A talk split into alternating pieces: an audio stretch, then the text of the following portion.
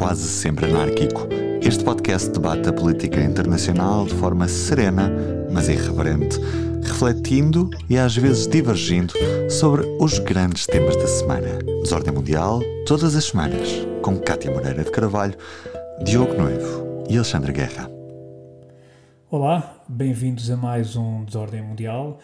Esta semana, como habitualmente, estou eu, Alexandre Guerra, Diogo Noivo e a Cátia Moreira de Carvalho. E vamos ter dois convidados. Eh, a primeira convidada com quem falámos previamente eh, chama-se Sepide Radfar, eh, é diretora do Centro de Iranologia da Faculdade de Letras da Universidade de Lisboa e que nos vai ajudar a compreender um pouco aquilo que está a passar no Irão. E o outro convidado, que está aqui connosco, é um repetente, mas um belo repetente, é o Paulo Batista Ramos, antigo oficial de informações, professor universitário na Universidade do Minho, colunista, uh, nomeadamente na revista Sábado, e um expert uh, em matérias iranianas, um homem da intelligence. Paulo, antes de mais, bem-vindo. Obrigado por ter aceitado o nosso convite. Obrigado eu, eu que agradeço. É uma honra estar com vocês novamente. Ora, essa, para todos nós, e também já agora agradecemos à CPD. E uh, para aproveitarmos bem o, o, conhecimento e a informação que os nossos convidados partilham connosco, esta semana não vamos ter eh, o, a rúbrica Ordem ou Desordem e passamos diretamente para o ponto de ordem. Order! Order! Ora, cá estamos no ponto de ordem. Uh, o tema principal de, do nosso podcast desta semana vai ser sobre o Irão, as manifestações no Irão, expultadas uh, pela morte da jovem Masha Amini, uma jovem que morreu no passado dia 16 de setembro, uh, três dias depois de ter sido detida pela polícia da moralidade, a polícia iraniana que, enfim, que supostamente zela pelos bons costumes uh, no Irão. Uh, a jovem foi detida por alegadamente uh, estar a incorrer no uso impróprio da indumentária, nomeadamente do, do, do, hijab ou do véu islâmico. pelo menos esta é a teoria das autoridades, ou, ou, pelo menos é a teoria das autoridades, e é, é o argumento que é dado. Uh, houve, foi detida, uh, houve abuso policial uh, e três dias depois a jovem acabou por vir falecer, portanto, detida, apesar da polícia ter referido que se tratou de um, enfim, de um, um ataque de coração, algo relacionado com a saúde, algo que está completamente afastado, a própria família recusa essa tese, e isto gerou uma onda de protestos, mais uma no Irão, que está a decorrer, vai entrar na sua quarta semana, ou já entrou na quarta semana, e uh, para isso, para percebermos um pouco este fenómeno uh, e o que é que está a acontecer, uh, falámos com a CPD e vamos também falar com o Paulo. E a primeira questão que colocámos à CPD foi precisamente, remontámos a 2009, a uma das vagas de protestos, e perguntámos que de tempos a tempos o Irão é, enfim, é, é assolado por protestos recorrentes, de rua, mas que o regime parece aparentemente manter-se sempre firme, sem fazer cedências. E perguntarmos porquê. Uh, depende o que, que nós entendemos uh, pela cedência. Uh, não é? Quando dizer o regime fazer cedência, cada, cada vez houve reivindicações diferentes, nem, nem todos os motivos das manifestações no Irã, no Irã foram os mesmos. Por exemplo, a, referiu a 2009, não é? As, tivemos eleições presidenciais no Irã e houve uma, uma manifestação a protestar contra a reeleição do presidente Ahmadinejad e que foi, foi uma, uma manifestação de larga dimensão, podemos dizer, em várias cidades. Um, foi uma, ou depois tivemos outras manifestações numa altura, eram os reformados, significa que são diversas categorias sociais das pessoas que, que fazem. Por exemplo, no caso de 2009, podemos dizer foi a classe média, média alta iraniana. Depois, na, no caso de há uns meses atrás, eram os reformados. Uh, que reivindicavam para o, o assunto socioeconômico, pediam pediam uh, reformas mais, mais interessantes por causa da inflação, etc, etc. Então, cada vez mais uh, são motivos diferentes e as cedências depois, eu acho que o sistema próprio não é um sistema que nunca quer mostrar um, de facto, não quer mostrar a sua fraqueza na altura de reivindicação. Mas não significa que mais tarde uh, cedem algo de algum modo que entendem. Um, significa a firmeza uh, existe sempre no primeiro passo, quando há protestos, reivindicações uh, no nível das ruas, não é? No Irã, agora uhum. por cada motivo que houve, na primeira etapa nunca nunca há uma cedência aparente, mas gradualmente depois assistimos assistimos a outra postura, outra outro formato. No caso, por, exemplo, de 2009, nós vimos que quatro anos depois houve uh, eleições presidenciais e um reformado, como Rouhani, que ganhou as uh, eleições e que, uhum. e que permaneceu lá, uh, de facto, para a segunda, segunda eleição também, foi segundo mandato também, foi o eleito. tudo é, tudo é gra gradual o que, que, é certo é que o sistema próprio nunca mostra, na primeira, na primeira reação, uma fraqueza da sua parte. Ouvindo a resposta da CEPID, uh, há uma ideia que é a relativização, ou pelo menos aquilo que são as várias cedências. Paulo, uh, começando por ti, uh, tu que acompanhas há muito tempo isto, o que é que parece aqui da resposta da CEPID? Que cedências são essas? Este movimento de primeiro resistência, depois cedência, o que é que parece? Hum, não fugindo à pergunta, respondendo diretamente, eu, eu, sou um pouco mais cético quanto a, a essas questões das cedências do, do, regime e quanto às questões também das próprias manifestações. E, efetivamente, há vários tipos de manifestações no Irão. Uh, algumas são muito semelhantes com a cá, por exemplo, nós também temos os lesados do BES, ou também temos manifestações da função pública, greves, uh, reformados, etc. É muito comum no Irão este tipo de manifestações, eles têm graves problemas económicos, graves problemas socioeconómicos, e portanto é muito comum a falência de bancos, os professores virem para a rua reclamar uh, por salários, os, os reformados por pensões, e efetivamente é muito comum este tipo de manifestações uh, ou protestos públicos que não são propriamente contra o regime, digamos, são contra a situação socioeconómica e geral do país e especificamente aquilo que os afeta concretamente, nomeadamente quando há falências de bancos, etc., que é muito comum no Irão. Portanto, é algo muito comum, o Irão vive uma instabilidade económica já há várias décadas e a economia é, é bastante estável. A inflação, segundo sei, dados um pouco opacos, mas deve andar atualmente na casa dos 60%. Só para compararmos, nós temos cá a inflação nos 9%. Os iranianos há muitos anos não conhecem uma inflação com apenas um, um dígito. Uh, dito isto, há outra camada de protestos também muito importantes, tu referiste, que realmente começam a ser mais recorrentes a partir de 2009. Embora eu diria que o primeiro grande protesto ainda acontece no final do século XX, em 1999. Aliás, é a seguir à morte do Khomeini, portanto, do fundador do atual regime. Uh, e o fim, coincide com o fim da Guerra Fria, 1989, que se cria no Irão, entre a população iraniana, entre, entre a sociedade iraniana, a expectativa que algo vai mudar. E que algo vai mudar para melhor. Tinha terminado a guerra Irão-Iraque, eles tiveram 10 anos praticamente numa guerra Irão-Iraque, e começa a gerar-se uma expectativa, por serem mais jovens, algo vai mudar, algo vai mudar para melhor e que finalmente vamos ter a tal democracia prometida pela Revolução uh, Islâmica de 1979. Ora, isso nunca aconteceu e começam a surgir manifestações de diversa ordem com muito caráter uh, político. Têm sido mais frequentes, pois nós podemos aprofundar isso a partir de 2009. Em relação à, à reação do regime, a, a reação do regime, honestamente, tem sido basicamente a subir para o lado. Uh, se nós vimos as reações agora, atualmente, o que é que o regime está a fazer, uh, o Guia Supremo, Ayatollah Ali Khamenei, só surgiu ao público passado três semanas do, do que sucedeu e colocou quase a culpa na, uh, na Masa Amidi, portanto, quase que a dizer que a culpa era dela do que lhe sucedeu porque ela que estava a usar mal o véu.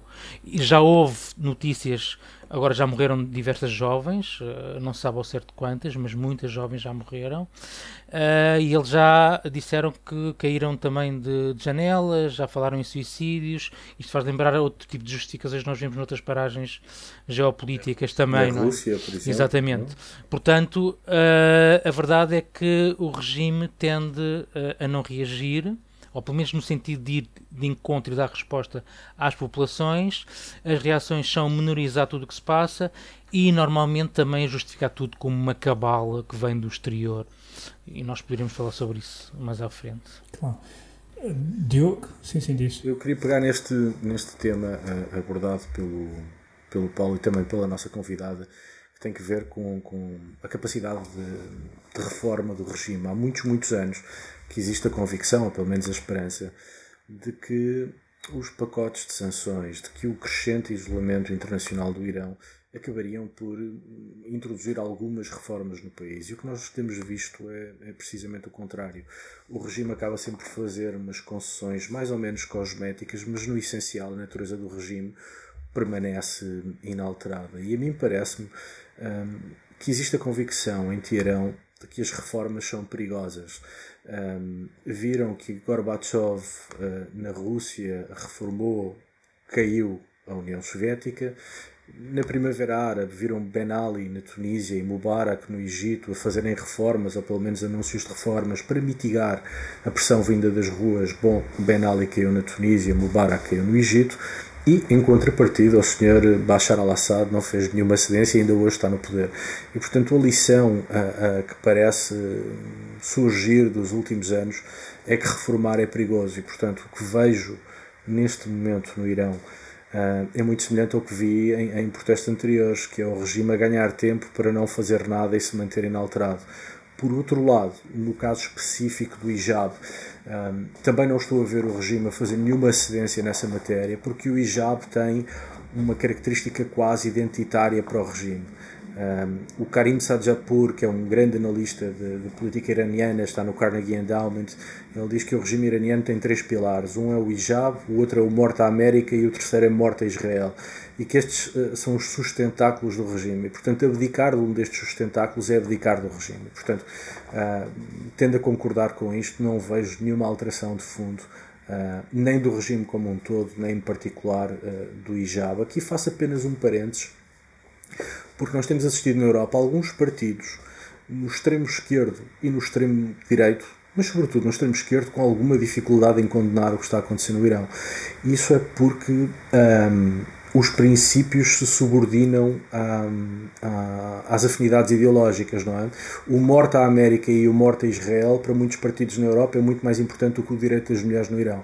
E, portanto, o direito das mulheres subordina-se à importância do morte à América e à importância uh, do morte a Israel. Nós em Portugal temos visto isso com o PCP, em Espanha com o Podemos, mas há de facto um conjunto de partidos na Europa para os quais, uh, uh, pelo menos pelo seu comportamento, parece ser muito mais importante o ataque a Israel e aos Estados Unidos do que propriamente o direito das mulheres ou mesmo a liberdade de imprensa. Nós temos muita dificuldade em ter informação contrastada no Irão, simplesmente porque não existe plena liberdade de imprensa. Portanto, fazia este comentário uhum. por hora sobre, claro. sobre a, a, incapacidade do regime de se reformar.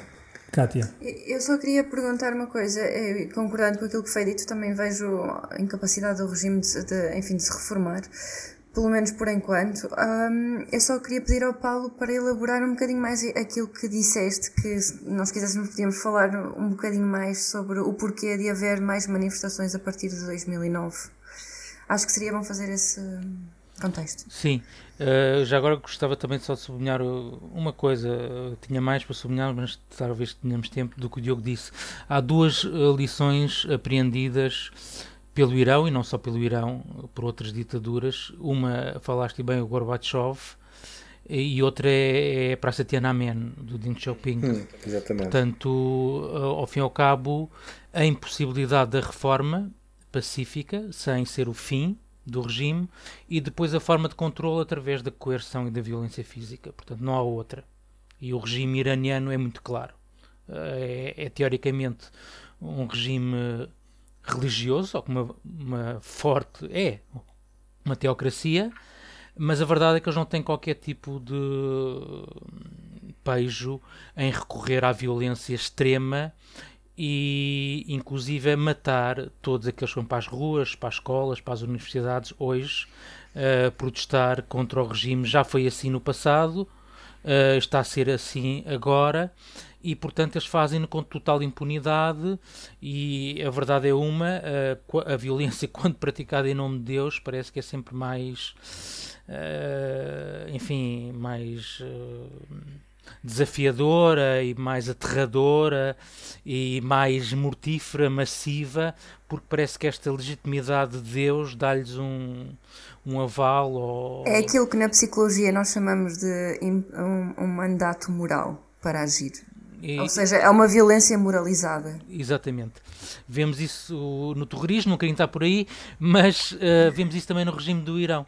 A verdade é essa. Isto não há nada tão bom como termos a religião como ideologia, porque realmente a religião justifica, explica tudo e lava-nos todos os nossos pecados, não é? Acima de tudo, não deixa a consciência pesada. Certo. Por isso é que também é a violência mais perigosa. Claro. Em relação à questão de 2009, uh, eh, eu julgo que tem a ver com uma questão uh, demográfica ou geracional.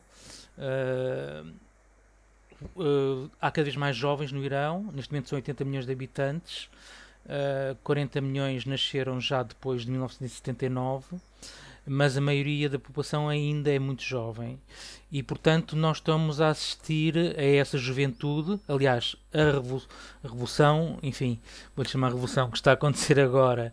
Uh, é, do, é da geração Z, dos Zoomers, não é? Portanto, tem 15 anos a própria Guarda Islâmica confirma que a média de idades dos detidos é 15 anos. Isto é impressionante. A média de idades é 15 anos. E, portanto, eu julgo que tem a ver com essa, uh, essas novas gerações que estão a chegar ao Irão, muito bem educadas, muito bem instruídas, com muito contato com o mundo exterior, principalmente o mundo ocidental, que o Diogo falava que é muito abominado por muita gente lá e cá, e principalmente com a América, e portanto julgo que é esse esta questão de haver aqui novas gerações sucessivas que não têm nenhuma ligação emocional ao regime, porque há, há pessoas que ainda têm, porque ao fim e ao cabo o regime islâmico livrou-os do chá, ok? Livrou-os de uma ditadura, ainda há aqui um, uma certa ligação emocional, uma desculpa, digamos assim, para o que está a acontecer. Agora, para as novas gerações, estes indivíduos não nos dizem absolutamente nada são, há, há, há um divórcio total entre as novas gerações e a elite que comanda o Irão. Então pode ser uma questão de tempo até essas, essas novas gerações efetivarem um, um, enfim, uma mudança, ainda que demore algum tempo.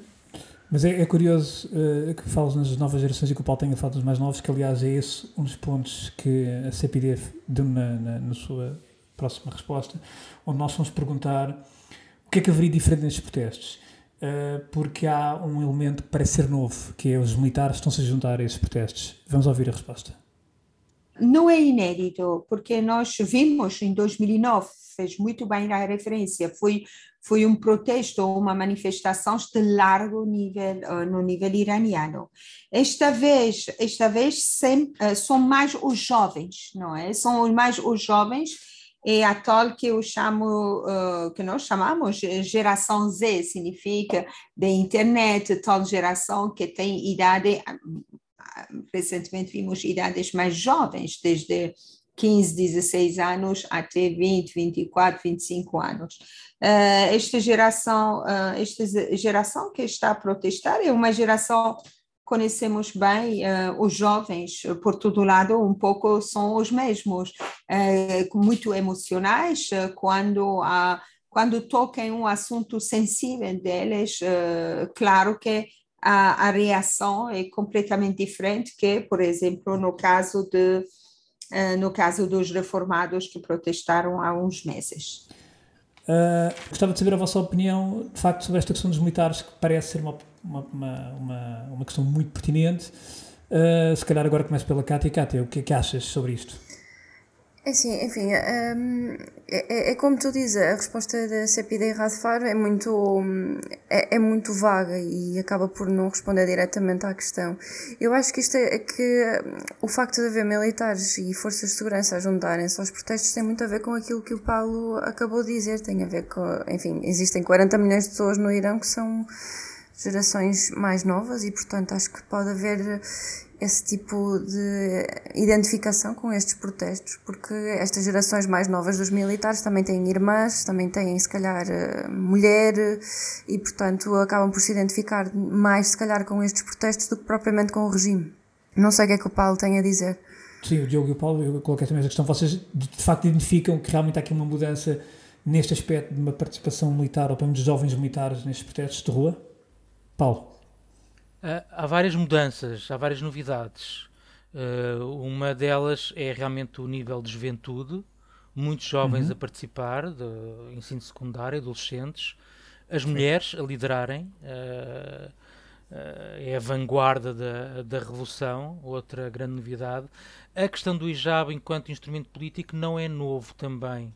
Há até uma ativista muito conhecida que, pelo menos desde 2014, a Alenejad, que tem usado o hijab como, como instrumento, ou uma campanha anti-hijab como uma arma de arremesso política contra o, o, regime de Teherão e que tem tido um certo impacto no interior do próprio Irão. Portanto, há muita adesão das mulheres do Irão uh, a esta campanha mais ou menos espontânea que foi criada em 2014 anti-hijab, portanto, contra o uso uh, obrigatório do, do hijab. Aliás, essa campanha também vale a pena esmiuçarmos e essa figura dessa senhora também é interessante, depois falaremos disso.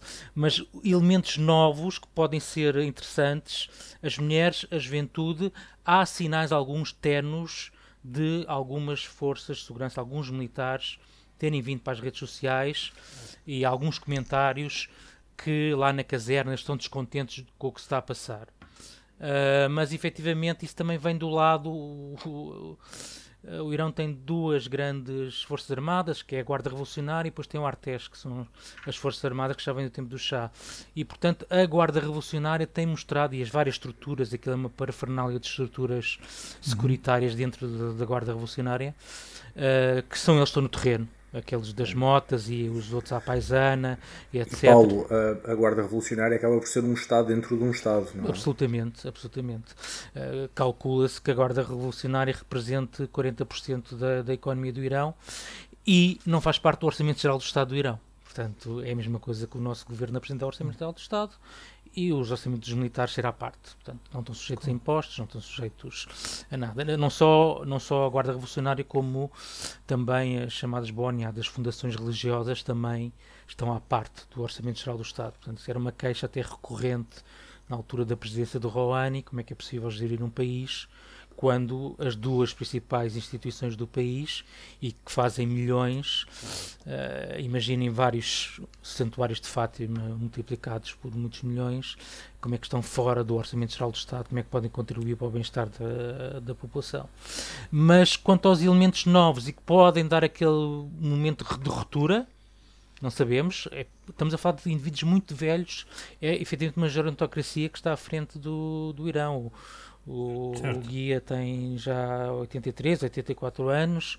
O Ahmad Janati, que é o tipo que está à frente dos, com uma espécie de tribunal constitucional, Conselho dos Guardiões, tem 95 anos e a população até goza com ele, chama-lhe de dinossauros e faz memes e não sei o quê. Portanto, é efetivamente uma gerontocracia revolucionária, muito dogmática, ultraconservadora que está à frente do Irão. Os outros elementos novos que podem trazer aqui, e para mim são essenciais para acontecer alguma coisa, para além de haver envolvimento das forças e serviços de segurança, dos militares, ou de alguma cisão, de alguma fissura no, no establishment castrense, digamos assim, é essencial que o bazar venha para a rua também é fundamental no, no Irão a cultura do bazar e dos comerciantes. É aí que são engendrados. O bazar tem uma forte componente política, portanto é essencial que o bazar, o vir para a rua, é greves, é agitação. Portanto, é muito importante que o, que o bazar também se manifeste. Aparentemente, alguns bazares também já se começaram a manifestar. Uh, outro setor muito importante também no, no Irão é o setor dos operários, uh, principalmente da indústria petrolífera e gasífera petroquímica. Também é essencial ter o apoio desse setor, que é, é a base do Orçamento Geral do Estado do Irão. É, o Irão vive do, do, petróleo e do gás natural e portanto também nesse setor houve uns sinais, pelo menos houve uma refinaria, enfim, houve sinais de greve, uh, de algumas greves, enfim. Eu julgo que só a conjugação destes estudantes de secundário e universitários em greve, o bazar, as forças de segurança, uh, o, o setor do operariado da indústria pesada, digamos assim, do Irão. Eu julgo que só apenas uma conjugação disto tudo, com muitas, isto, uma conjugação pacífica, portanto, através da greve geral, da manifestação, penso que só aí pode haver uma forte pressão que realmente leva a um abanão muito, muito forte ao regime. Que foi o que aconteceu em 1978. Portanto, o Irão passou o ano todo de 1978 Sim em, em agitação, em sublevações populares, precisamente deste caráter e de outros também, anti-ocidental, etc. Certo. Diogo, queres acrescentar alguma coisa a esta questão dos militares? O, Paulo retirou-me o meu ponto e, e muito bem, bem, porque o disse muito melhor do que eu, que tem que ver precisamente com a saída do bazar e com a saída do, do operariado à rua, que foi fundamental para a queda do chá e creio eu será importante agora também. Nós falamos no apoio dos militares, mas há um outro apoio que talvez não substantivo tão importante, mas, mas que me parece uh, relevante, foi a equipa de futebol do Irão, também teve um, um gesto importante, alguns atores, alguma gente, uh, uh, enfim, do espetáculo está a ter alguns gestos importantes também, e pegando na tua pergunta, Alexandre, desde o início, eu creio que a grande diferença é que enquanto os protestos de 2009 foram políticos, da oposição à reeleição da Ahmadinejad. Depois foram mais económicos, eh, de crítica ao fim dos subsídios e ao aumento do preço dos combustíveis. Agora tu tens um protesto que é eminentemente social, com raízes sociais, com raízes culturais, mais transversal. Um, embora creia, eh, creio que ainda estamos longe do fim do regime, mas, mas nota essa diferença. Desta vez há um caráter muito mais social e muito mais cultural do que no passado. Claro, eu só acrescento, também tenho notado muito em relação a outras, outros, outros protestos de rua, é que desta vez nota-se uma, uma, uma, atividade muito mais intensa naquilo que é, por um lado, ações de, de guerrilha, uh, por exemplo, comunicacional, uh, como hackers a entrarem na televisão pública iraniana, colocação de faixas na rua, uh, este tipo de, de, de, iniciativas que não se via com tanta intensidade em protestos anteriores e que, pelo menos, parece-me que desta vez está, está a haver uma grande ofensiva nessa, nessa área mais, digamos, comunicacional. portanto, por parte de, dos ativistas. Uh, em, em, relação à, questão seguinte que colocámos à, à CPD, e é uma questão que eu também estou muito curioso para ouvir o Paulo sobre esta matéria, tem a ver, um, ehm, não obstante isto haver aqui uma questão de liberdades individuais das mulheres portanto, associada a estes protestos, naturalmente, mas há um, uma problemática que tem a ver com a realidade curda iraniana. A Masha Amini é, é curda, era curda, uh, o Kurdistão iraniano tem historicamente um problema com o regime central, como aliás outras regiões curdas têm problemas com os próprios países, com os próprios governos ou regimes centrais onde se inserem. Um, e não só a minoria curda, porque também podemos falar na minoria na, nos Baluchi, portanto, sunitas, que aliás houve problemas, precisamente numa região, Baluchi, eh, onde houve algumas mortes, tem sido menos noticiado. E, portanto, eu fiz esta pergunta à CEPID e vamos ouvir a resposta. Eu acho que nós, eh, no, no início, se, se me recordo bem, no início uh, dos primeiros anos da Revolução, tivemos alguns, uh, alguns problemas com os curdos. Mas mais tarde, especialmente durante nove anos, oito anos e meio de guerra, os curdos iranianos foram como os iranianos de todas as etnias, de facto, o lado de todo o povo, o lado de forças armadas, etc., a lutar. A questão curda, eh, a questão curda iraniana não tem nada a ver com, por exemplo, os curdos de Turquia, os curdos do Iraque, os curdos da Síria. Eh, já, já, é uma, já eu conheço muitos curdos iranianos que, antes de tudo, claro, têm muito orgulho pela sua identidade própria, mas que, antes de tudo, se reconhecem como iranianos e, e a unidade de, do povo, isso até nas, nas algumas. Uh, algumas grafias que, que mandam do Irã é o Irã unido, o povo unido, significa que temos muitas até vestuários dos bonecas, os curdos ao lado de Baluch, ao lado do, do persa, ao lado de todos.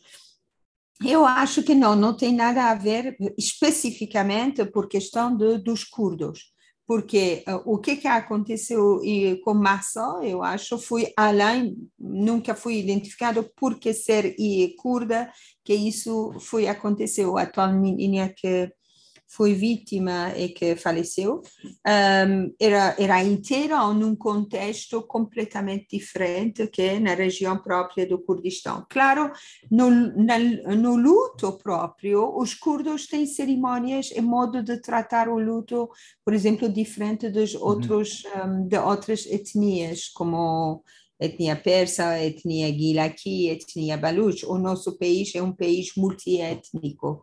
É, então, o, o, o, luto próprio para Massa também é muito, muito forte, porque são os curdos e os curdos são assim mesmo. Uh, não, eu não acho que seja por, por causa da Kurdição. Agora, tenho outra visão minha porque nós, iranianos, uh, acho que temos direito, como todos os povos, a ser exigentes e reivindicar perante o nosso, nosso Estado, quem nos governa. Isso é um direito. Mas, por outro lado, tenho sempre o receio, porque estas zonas fronte fronteiriças, fronteiriças, são muito fronteiriças são muito mais sensíveis. Uhum. É que nós me temos medo temos medo que alguns eh, com maus intenções fazem algumas provocações nestas zonas. Okay. Uh, isso é o receio, porque não vamos esquecer que uh, no meio do Médio Oriente, o país mais seguro e mais uhum. estável uhum. continua a ser uhum. o Irã. E nós, apesar de queremos muitas mudanças, temos muitas reivindicações, nunca queremos perder a nossa segurança. Nossa okay. segurança significa, por favor, mãos de fora parem, deixem o povo em paz, deixem a nação em paz. Isso é, isso eu acho que é primordial. Uh, agora, sabemos muito bem que uh, há toda possibilidade que uh, alguns podem aproveitar e criar um pouco confusão nas zonas de fronteira, fronteiras iranianas. A resposta da CPD é muito clara, eh, mas surpreende-me. Uh, acho interessante, sendo na perspectiva de uma iraniana, mas a perspectiva que eu tenho, uh, estando fora e, e, e, e sabendo e, estudando e acompanhando este fenómeno, estes fenómenos há alguns tempos, nomeadamente na questão iraniana, Uh, sempre achei e considero que há uma questão curda que está muito associada também a estes protestos. Uh, e não só curda, mas nomeadamente curda. Paulo, o que é que, qual é a tua leitura sobre isto? Uh, eu digo assim de, de, assim de forma simples e direta, sim, há, obviamente que há. Uh, se, se, se a Mazamini não fosse curda, se calhar isto não teria acontecido. A Mazamini foi viver numa cidade do Kurdistão iraniano, ali nas Montanhas de Argo, uhum. foi a Teherão visitar família e é quando vai a Tirão visitar família que lhe acontece o que aconteceu. Ela esteve internada durante vários dias, três, quatro dias, em coma. Há fotografias dela, há a imagem dela em coma no, no hospital. Eu acompanhei isso, recebi, fui recebendo informações sobre isso. Uh, e efetivamente, depois é quando o cadáver dela regressa ao Kurdistão uh, iraniano, à sua cidade natal, e é precisamente no momento do, da cerimónia fúnebre que se desencadeiam as manifestações. E, portanto, as manifestações não foram desencadeadas em Teherão, não foram desencadeadas no Baluchistão, uh, da minoria Baluch, não foram desencadeadas no Cuzestão, da minoria árabe.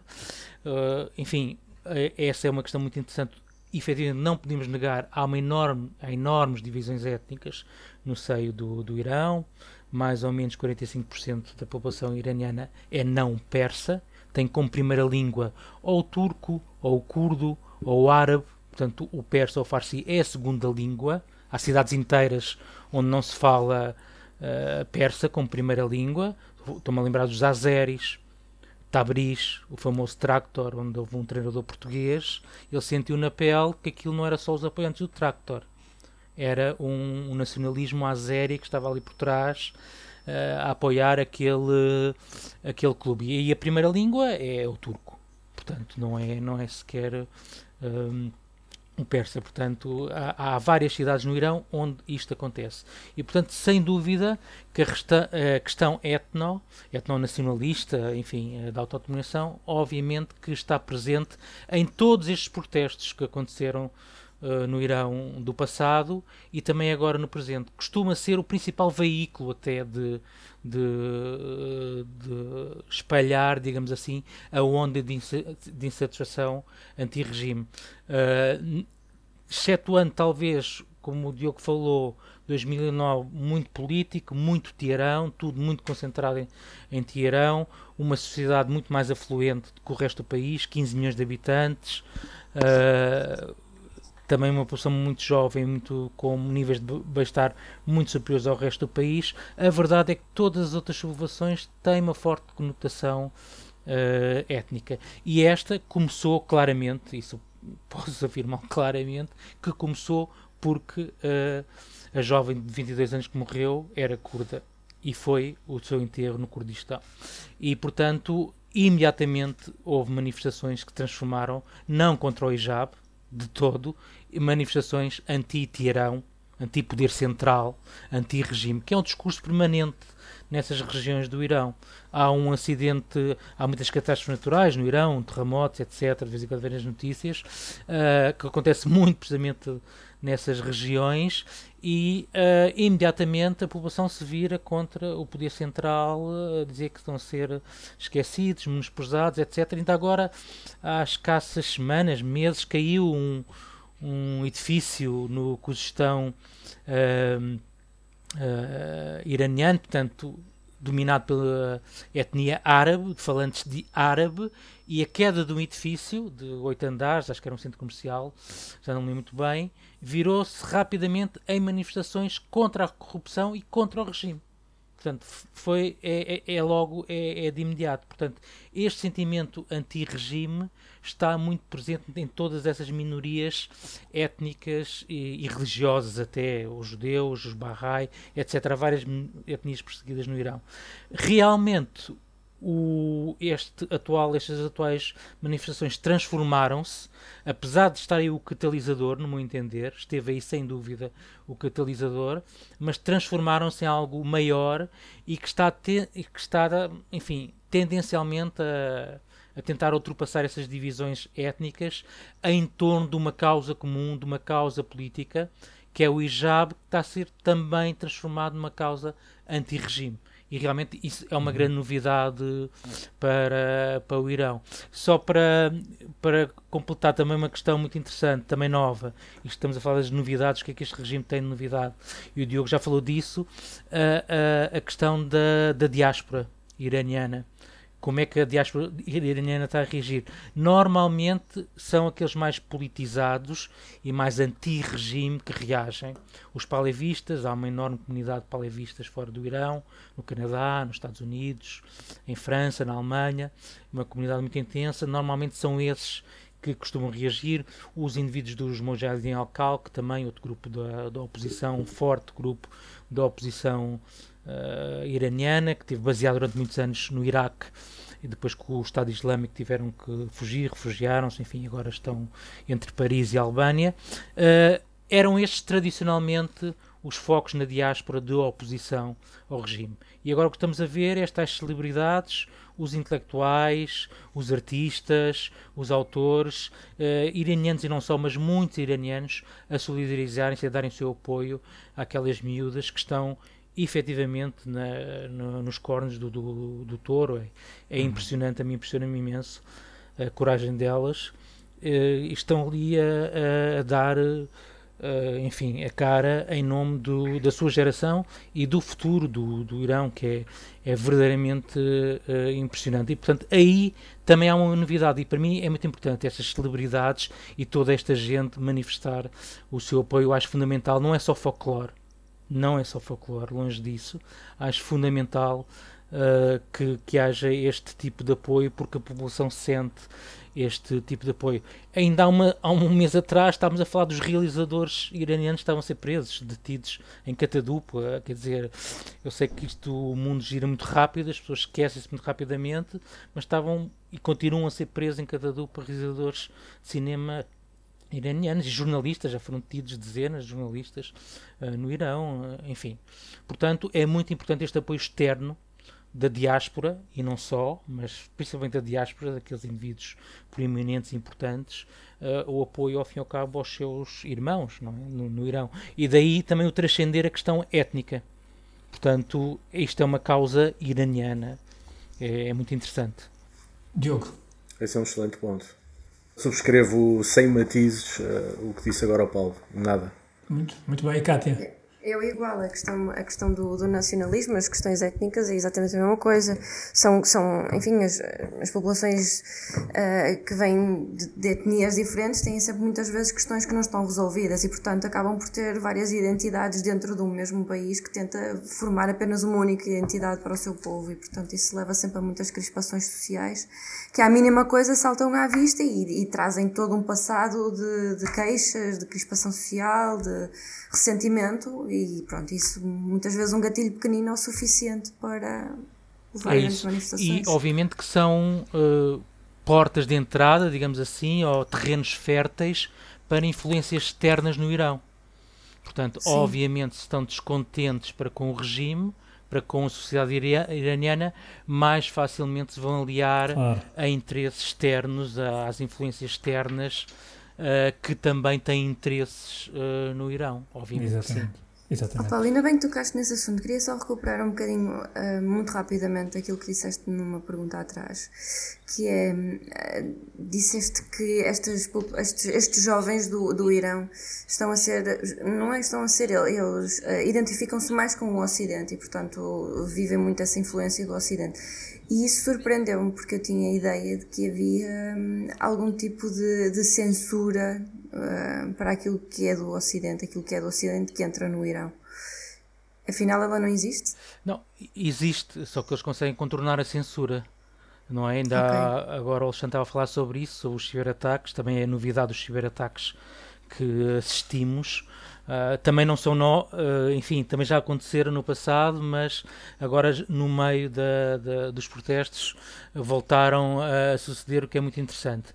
Agora, é uma população muito uh, conhecedora dos meios tecnológicos, digamos assim, e portanto sabem que há meios, nomeadamente as famosas VPNs, e outros Sim. proxies para fazer uh, contornar os bloqueios de internet, Sim. contornar os bloqueios de informação. E parece que o, e o Elon Musk também já colocou o seu Starlink ao serviço da, dos, de quem está a protestar no, no Irão, tal como tinha feito na Ucrânia, portanto já estão a arranjar forma de contornar também os bloqueios, não é, Paulo? Sim, eh, mas eles estão habituados a isso, portanto, da mesma forma que aqui se vende uns canais piratas, uma box pirata, etc. No Irão vendem-se VPNs e outras formas das pessoas poderem uh, contornar uh, os bloqueios da internet, uh, enfim, toda a censura que existe das plataformas digitais. Portanto, existe efetivamente uma população muito capacitada também em termos tecnológicos, tecnologias da informação, muito capacitada e com muitos contactos no exterior. Uma coisa que, que me impressionou, enfim, foi um sinal uh, sobre o Irão, foi quando houve o acordo nuclear uh, no tempo do Rouhani e do Obama, portanto, Rouhani e Obama, 2015. Uh, eh, a população veio para a rua toda, por todo o Irão, a celebrar o acordo nuclear, mas como completamente pró-Estados Unidos e pró-Obama e pró-Ocidente como se aquilo fosse uma vitória do, do Obama e do Ocidente, com t-shirts com a bandeira americana, que normalmente aparece a ser queimada nas ruas, não é? Como agora estou a acontecer aos hijabs, agora aqui um, um, um revés, uh, mas um forte empatia, digamos assim, que é mesmo assim, com os Estados Unidos e com o Ocidente que existe entre a população iraniana, mas mesmo uma forte empatia tem a ver, obviamente, com os laços históricos que existiam no tempo do Shah, etc. Uma forte intercâmbio entre os Estados Unidos e o, o Irão e que não se perdeu o governo do Rouhani tinha não sei quantos PhDs das universidades americanas, não é? O próprio Rouhani era da, da Escócia, tinha tirado o, o doutoramento na Escócia, portanto, há aqui uma forte ligação ao Ocidente, que é muito interessante, historicamente, apesar do, das tensões e dos aguizados, das incompreensões, etc., há aqui também um, um forte sentimento pró-ocidental, ao fim e ao cabo, os iranianos sentem que fazem parte e que mereciam estar nesse mundo também nesse, nesse primeiro mundo também. Eh, podiam ter a mesma afinidade com a China ou com a Índia, mas não têm. É realmente com o Ocidente, é, é as tecnologias do Ocidente que eles querem, é os Apples, é, é o Starbucks, é tudo isso que eles querem. Aliás, nós vemos nas redes sociais, ficamos muito impressionados, aquelas miúdas parecem miúdas uh, portuguesas, americanas, claro, uh, europeias, quer dizer, não não há ali nenhuma diferença, não é? Forma de vestir, no comportamento. E, e por falares em Ocidente um, e em realidades europeias e, e americanas, uh, a, pergunta que fizemos à CPD, a próxima pergunta, tem precisamente a ver com o movimento de solidariedade que, tem, que se tem assistido um pouco pela Europa e pelos Estados Unidos, nomeadamente pela Europa onde várias mulheres uh, têm uh, cortado o seu cabelo, uma parte do seu cabelo, em jeito de, em, enfim, de forma simbólica para manifestar o seu apoio e solidariedade com as nazarianas. Vamos ver a resposta da CPD, muito interessante. Nós temos lendas muito famosas na nossa literatura, quando no, na antiga Pérsia, na, na época sassânida, por exemplo, quando uma mulher perdia o seu marido ou quando estava de luto, eh, cortava os seus cabelos. Hum. Se cortar os seus cabelos tinha muito significado. É que ainda hoje eh, estamos a ver que na cultura iraniana continua a ter uh, muito significado. Isso é o lado literário histórico lendário iraniano. Depois eu lembro-me até quando era estudante da, na Universidade de Teherã, é, era início de, dos anos que o hijab ficou obrigatório. obrigatório. Eu, todos os fins de semana, iria à montanha com meus amigos, fazíamos alpinismo, etc. E lembro-me, no início, a subir a montanha, havia guardas para verificar se a gente tinha o lenço ou não, como deve ser, senão não deixavam a gente uhum. subir a montanha. Eu lembro-me, na altura, havia uma, uma das professoras de uh, psicologia da Universidade de mesmo, tinha rapado a cabeça, os cabelos. Certo. E que, uh, e que e, essa imagem marcou-me pela minha vida. mulher tão determinada, ela diz, o que que vocês querem? Eu já não tenho cabelos, eu sou como vocês. Falava com os jovens guardas que estavam lá. E ela disse: agora posso subir? Eles disseram: não, mesmo se não tem cabelo, tem que, tem que pôr o lenço na cabeça. Ela colocou finalmente, mas o sinal do protesto dela era: ok, eu não tenho mais cabelos, então não há nenhuma provocação feminina da minha parte. Então, temos várias interpretações na sociedade iraniana sobre a questão do cabelo. E depois Muitas meninas também, no início, começaram a cortar os cabelos, a dizer: Olha, se é meu cabelo que é tão bonito, que cria tantos problemas, eu livro-me deste cabelo. É o sinal de cortar os cabelos. Agora, muitas mulheres, eu vejo, até, até, até rime numa altura, quando vi uma das eh, ex-primeiras damas, não é, de França, quando o pontinho dos cabelos cortou assim, é, é ridículo, sinceramente. Uh, quer, quer, quer dizer que, olha, estou na, estou na, é, na onda, eu então estou a participar nisto. O outra senhora que é do Museu de Arte Contemporânea Italiana, uh, também pôs um frasco e depois cortou o pontinho. Se era rapar a cabeça, eu dizia, uau, que sinal forte. Agora, cortar um pontinho, até, até parece que está cortado de uma maneira para não para não, não criar uma imagem feia dos seus cabelos, não é? Isso, isso é um pouco é como se querem dizer, olha, eu estou na moda, mas depois talvez se vamos perguntar se conhece verdadeiramente o que, que é a mulher iraniana quer, etc., talvez nem tem ideia. O que, que é certo é mulher iraniana é muito forte. Eu, eu tenho orgulho de dizer, eu digo isto sempre, que a mulher iraniana tem identidade própria, sabe como, como reivindicar, sabe como lutar pelos seus direitos diariamente. E não é só agora, isso vem desde 80 anos, 90 anos. Mulher iraniana está numa, numa onda de, de, de evolução impressionante se compararmos mulher iraniana com muitas outras mulheres do continente asiático, do continente africano, etc. A mulher iraniana tem muitas histórias para contar um, e, que, e que não tenho dúvidas que, que mais cedo ou mais tarde a mulher iraniana vai conquistar mais direitos, mais direitos. E a questão do hijab, claro que é um pouco orgulho ferido dos jovens por este acontecimento tão dramático que aconteceu. Um, uh, o hijab é importante, mas eu acho que a mulher iraniana tem muito mais além do hijab a reivindicar. Primeiro, perante os homens, uh, o, contra o machismo ainda que talvez existe na sociedade iraniana, pelos direitos próprios de igualdade, perante justiça, perante direitos de família, etc, etc. Uh, Kátia, uh, eu sei que isto é um tema que é bastante caro, estes movimentos de solidariedade e, de certa maneira, uh, de apoio. O que é que tens a dizer sobre isto? Eu, eu concordo com aquilo que a CPD diz, acho a resposta dela é muito interessante também e concordo com aquilo que ela disse. Acho que um, cortar apenas a ponta dos cabelos acaba por ser um apoio muito superficial, acaba por valer de nada para aquelas mulheres que estão na linha da frente, não irão nas ruas, não irão enfrentar o regime.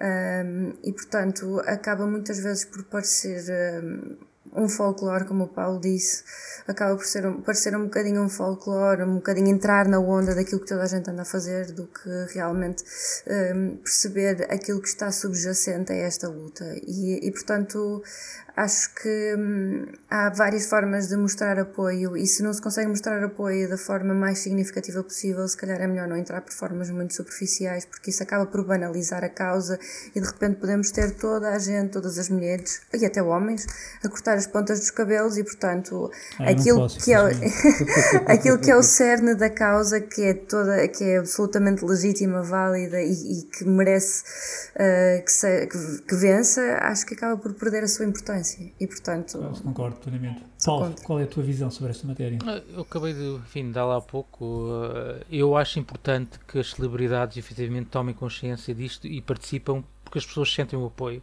Até porque estamos no meio de uma guerra com a Ucrânia, portanto, há aqui uma luta pelo espaço mediático, pela atenção mediática e, portanto, isso aí parece-me importante. Obviamente que levar isto a um extremo, como nós já vimos, todos já viram, levado, depois acabamos aqui no ridículo, uh, não interessa. Mas isso também é irrelevante, digamos, para, para os iranianos, eles não querem saber disso para nada. Eles querem efetivamente ah. sentir o apoio. Obviamente que este apoio também teria que ir mais longe. Essa é, é outra questão. Esse é o ponto. Claro. É, é, é outra questão, até que ponto deve haver outro tipo de apoio, até que ponto, principalmente o Ocidente, mais uma vez, Estados Unidos, devem intrometer nesta questão. Eh, já houve sanções eh, da parte do Canadá, do Reino Unido, contra, contra as forças e serviços de segurança, contra a tal polícia da moralidade, contra os guardas, etc. Uh, até que ponto é preciso ir mais longe? Está a ser negociado um acordo nuclear, uh, ou a reentrada dos Estados Unidos no acordo nuclear com, com o Irão. Até que ponto é que deve ficar por aqui as negociações, como sanção? Portanto, o Irão não ter acesso àqueles milhares de milhões de dólares que estão cá fora congelados, mais de 100 mil milhões uhum. de dólares estão cá fora congelados, uh, e outro tipo de acesso a, a outro tipo de recursos estão cá fora, portanto o Irão não podia vender petróleo também, agora é um bom momento para vender petróleo, não poderem vender petróleo, até que ponto é que de uma vez por todas os Estados Unidos deviam, e que o Trump teria razão, e que o Biden não, e deveria de haver um, enfim, um parar imediato das negociações que estavam também a atingir um ponto crítico, não é? Uh, enfim, estavam a atingir um ponto crítico, a bola estava do lado do Irão, os Estados Unidos tinham feito a proposta final, a bola estava do lado do Irão e esperava-se a qualquer momento que houvesse uma resposta muito provavelmente afirmativa, mas ainda num determinado contexto. Aliás, foi libertado até um, um prisioneiro político irano-americano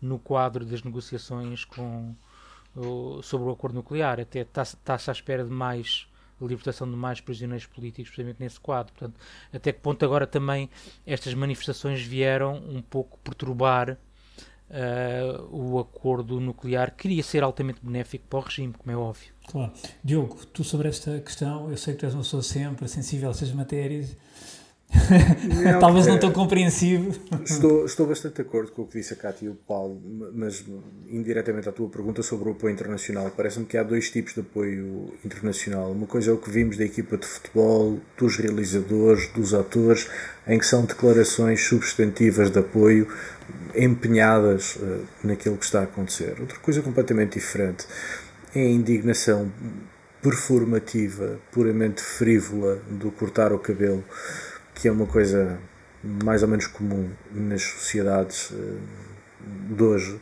em que nós procuramos mais, ou estas pessoas parece-me que procuram mais exibir virtudes próprias do que propriamente eh, ajudar de forma substantiva aquilo que está a acontecer. Creio que são, hum, como houve há tempos também, os, eh, pintar os lábios de vermelho e outras coisas, acho que é muito mais uma exibição de virtude ou tentativa de exibição de virtude por parte de quem comete esses atos ou esse tipo de, atos performativos para, para as redes sociais e de procura de likes do que propriamente um, empenho e um compromisso com, com a luta pela liberdade no Irão.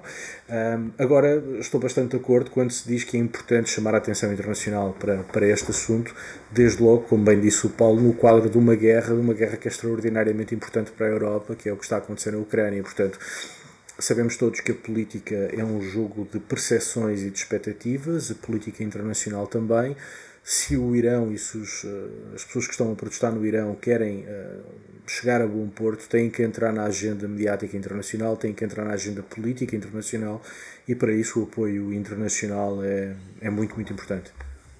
Muito bem, nós já vamos uh, com, enfim, com um programa bastante longo, uh, muito haveria para dizer, uh, nomeadamente muito haveria para ouvir do conhecimento que o Paulo tem sempre a partilhar connosco sobre estas matérias. Certamente voltará a este programa, Paulo está já, desde já convidado a voltar um dia desses. Sempre, sempre. sempre com muito gosto.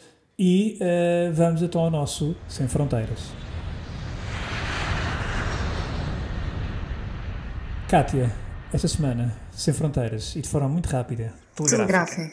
Eu trago um livro que chama-se Magalhães, O Homem e o Seu Feitio, é de Stefan Zweig. Stefan Zweig foi um dos escritores mais lidos e mais, um, enfim, mais aclamados uh, no início do século XX. Ele é austríaco. Uh, ele é um conhecido pacifista e ele fugiu da, da Segunda Guerra Mundial, foi para o Reino Unido, depois foi para o Brasil e acabou por suicidar lá porque não estava psicologicamente e, e por causa de, dos seus princípios e valores não estava a, a conseguir uh, lidar com os avanços nazis e com a, o horror que o, o, regime nazi estava a fazer na Europa. E, portanto, ele tem vários, uma extensa obra que vale muito a pena ler, mas eu hoje trago esta de Magalhães porque um, ele, ele, ele um, faz a sua biografia de uma forma fabulosa e, uh, e enfim, é, é um livro que vale muito a pena ler. Um, e pronto, e esta é a minha recomendação de forma telegráfica. Eu também trago um livro no meu Sem Fronteiras, um livro acabado de sair, chamado Orgulhosamente Sós, A Diplomacia em Guerra, de Don Quixote, de Bernardo Fusser Pereira, embaixador em Rabat, uh, tendo ocupado inúmeros cargos diplomáticos ao longo da sua carreira, assim como outras funções de enorme relevância. Este livro é o último de uma trilogia dedicada à história diplomática do Estado Novo, este volume abrange o período de 1962 a 1974 e apesar de eu ter começado a lê-lo há poucos dias, uh, estou a gostar bastante da perspectiva histórica, da forma descomplexada como olha para uh, o período mais recente da nossa história e gostei bastante da abordagem que faz uh, à nossa resistência pouco gloriosa de, de Goa e, portanto, motivos que me estão a prender uh, para continuar a leitura deste livro, Orgulhosamente Sós, A Diplomacia em Guerra, de Bernardo Fuxa Pereira, lançado pela Don Quixote. E Paulo, o que nos trazes?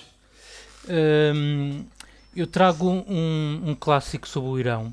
Eu trago um livro, uh, não muito atual, mas que é fundamental para compreender o Irão e principalmente a cabala contra o Irão. Uh, o livro não existe tradução em português. O livro chama-se O Meu Tio Napoleão, My Uncle Napoleon. Uh, é de 1973, portanto vai fazer 50 anos para o ano. Uh, está proibido no Irão, obviamente, com, com, o novo regime está proibido no Irão, e é uma sátira de costumes.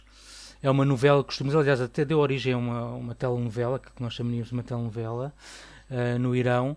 E portanto quem quiser compreender um pouco da, da alma iraniana uh, e compreender um pouco estas dinâmicas culturais, principalmente a relação com o Ocidente, uh, aconselho vivamente a leitura deste, desta novela que não existe em língua uh, portuguesa, mas não podia deixar de referir, uh, visto que é um livro absolutamente fundamental, uh, muito popular, é um livro proibido e que uh, representa muitíssimo bem uh, a, a, alma do Irão. Digamos sim, sim. que o tio pensa que é o Napoleão.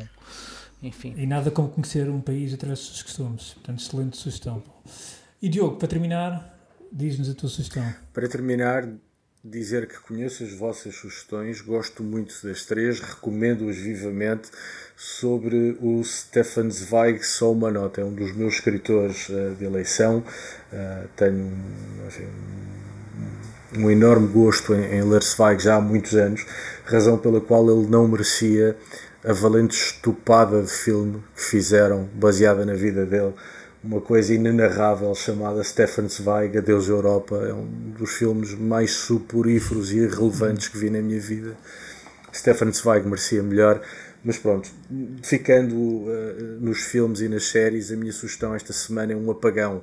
Na verdade, em espanhol, Apagón é uma série de televisão, uma minissérie em cinco episódios que nos dá cinco pontos de vista sobre uma tempestade solar que deixa uma parte importante da Europa sem energia elétrica, hospitais não têm eletricidade, bancos não têm eletricidade, uh, simplesmente a Europa fica sem eletricidade e uh, dá-nos, portanto, um cenário apocalíptico uh, dessa Europa. É um cenário apocalíptico bastante sossegado e por isso bastante plausível e que me parece um exercício muito interessante, sobretudo tendo como pano de fundo a, a crise de energia que estamos todos a viver. ¿Has visto las noticias?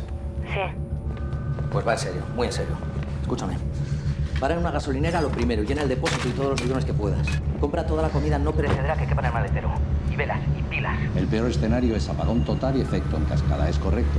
Me dices que pare comercio, colegios, hospitales, industria.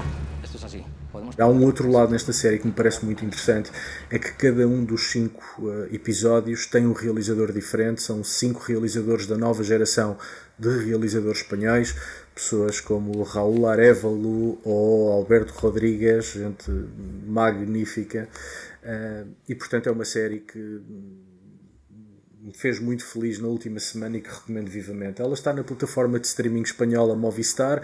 Vou fazer como o nosso convidado da semana passada, o Alexandre, eh, Alexandre Martins. Não vos vou recomendar que vejam em alguma outra plataforma, porventura menos lícita, mas digo-vos que vale a pena ver a Palona e, portanto, esta, esta é a minha sugestão eh, de Sem Fronteiras esta semana. E excelentes sugestões e chegamos ao final de mais um Sem Fronteiras. Uh, Paulo, um grande obrigado por teres aceitado o nosso convite, por teres estado aqui connosco. Obrigado, Paulo. Eu é que agradeço. Obrigada, Paulo. Um abraço para todos. Obrigado, um obrigado também à CPD pela simpatia e pela entrevista que nos deu. E beijinhos e abraços até para a semana. Até para a semana. Até para a semana. O público fica no ouvido.